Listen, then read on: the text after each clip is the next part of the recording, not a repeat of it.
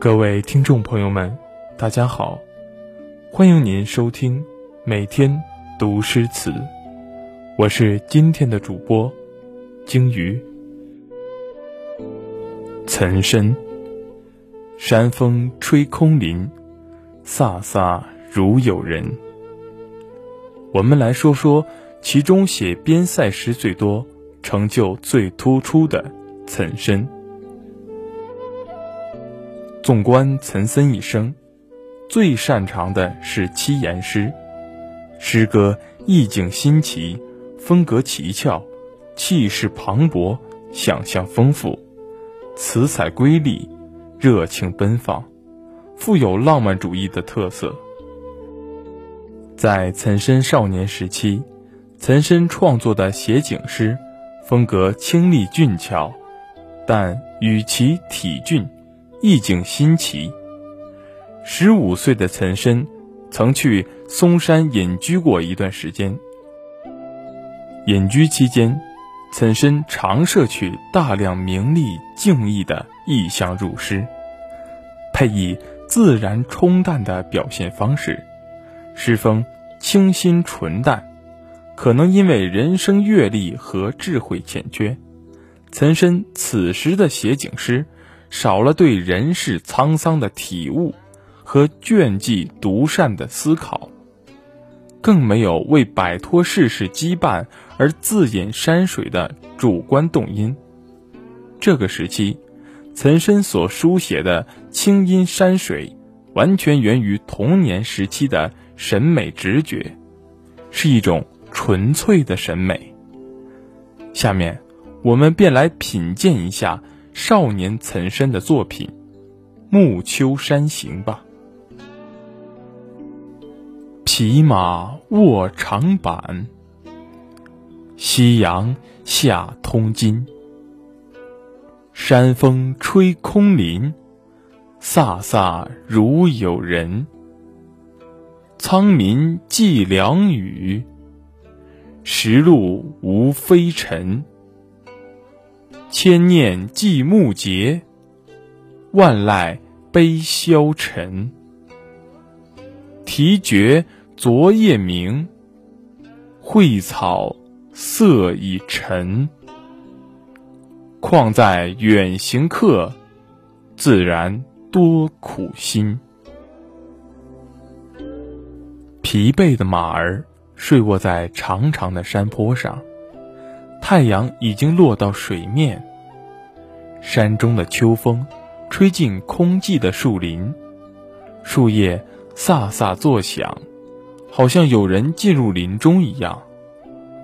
苍茫的天空下起冷雨，石板路上的灰尘都被冲洗干净了。在这傍晚，我脑海中不禁思绪万千，万物的声音。都在萧瑟的清晨悲鸣。杜鹃鸟昨晚还在鸣叫呢，今天蕙草便已经开始枯萎。我这远行的异乡人，自然有不少艰苦心酸。此诗描写了暮秋时节，诗人独步山林时的所见所感。诗中。运用比喻、衬托等手法，描绘了暮秋的景色，突出了山林的空寂，也映衬了作者倦于仕途奔波的空虚、惆怅的心境。语言清新自然，描绘生动传神，构思新奇巧妙，意境悠远凄清，尤其。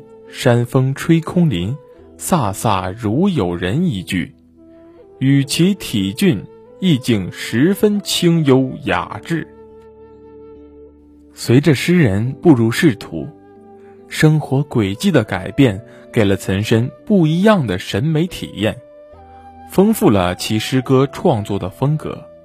尤其是两度出塞，其报国雄心也大大受到激发。开始了大量的边塞诗的创作。诗人将西北荒漠的奇异风光，与风物人情，用慷慨豪迈的语调和奇特的艺术手法，生动地表现出来，意境空前开阔，造诣新奇的特色进一步发展，别具一种奇伟壮丽之美，突破了以往征戍诗写边地苦寒和士卒劳苦的传统格局。极大的丰富拓宽了边塞诗的描写题材和内容范围。首先，让我们来品味一下这首写于西行途中的《逢入京使》。故园东望，路漫漫。双袖龙钟，泪不干。马上相逢无纸笔。凭君传语，报平安。向东方遥望故乡，发现是如此的遥远。我涕泪淋漓，沾湿了衣袖。我们在马上匆匆相逢，也没有纸笔，只希望您回到京城，代我向家人报个平安。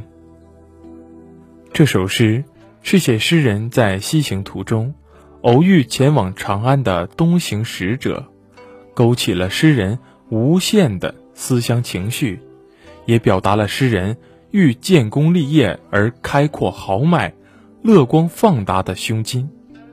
旅途的颠沛流离，思乡的肝肠寸断，都揉进了这首短短的七言绝句之中。首句“故园东望路漫漫”，写诗人眼前之感。离开故园多日，正行进在去往西域的途中，回望东边的家乡长安城，和这漫漫长路，乡愁不免袭上心头。第二句“双袖龙钟泪不干”。运用了夸张的修辞手法，表现思念亲人之情，也为下文写烧书回家报平安做了一个很高的铺垫。后两句“马上相逢无纸笔，凭君传语报平安”，在那个交通不便捷、信息不发达的年代，离乡的途中。遇见要回故乡的人，自然会想要对方帮忙给家里捎个信。可惜，二人马上相逢，行路匆匆，焦急之下，只好请对方带个话，让家里知道自己一切安好。鞍马孔总交臂而过，凭君传语报平安吧。两句诗十分具有人情味，能引起读者。强烈的共鸣。最后一句诗，简单利落，却寄予着诗人对家人和故土的一片深情。寄至味于淡泊，颇有韵味。岑参此行抱着功名之相马上取的雄心，但对帝京、故园，又有着相思眷恋的柔情。正所谓“铁汉柔情”，这两句诗表现出了诗人柔情与豪情交织相融，感人至深。这句诗言语朴素自然，充满了浓郁边塞生活气息，既有生活情趣，又有人情味，清新明快，不加雕琢，信口而成。感情真挚，而又余味深长。诗人善于把许多人心头所想、口中要说的话，用艺术手法加以提炼和概括，使之具有典型的意义，在平易之中，而又显出丰富的韵味，自能深入人心，历久不忘。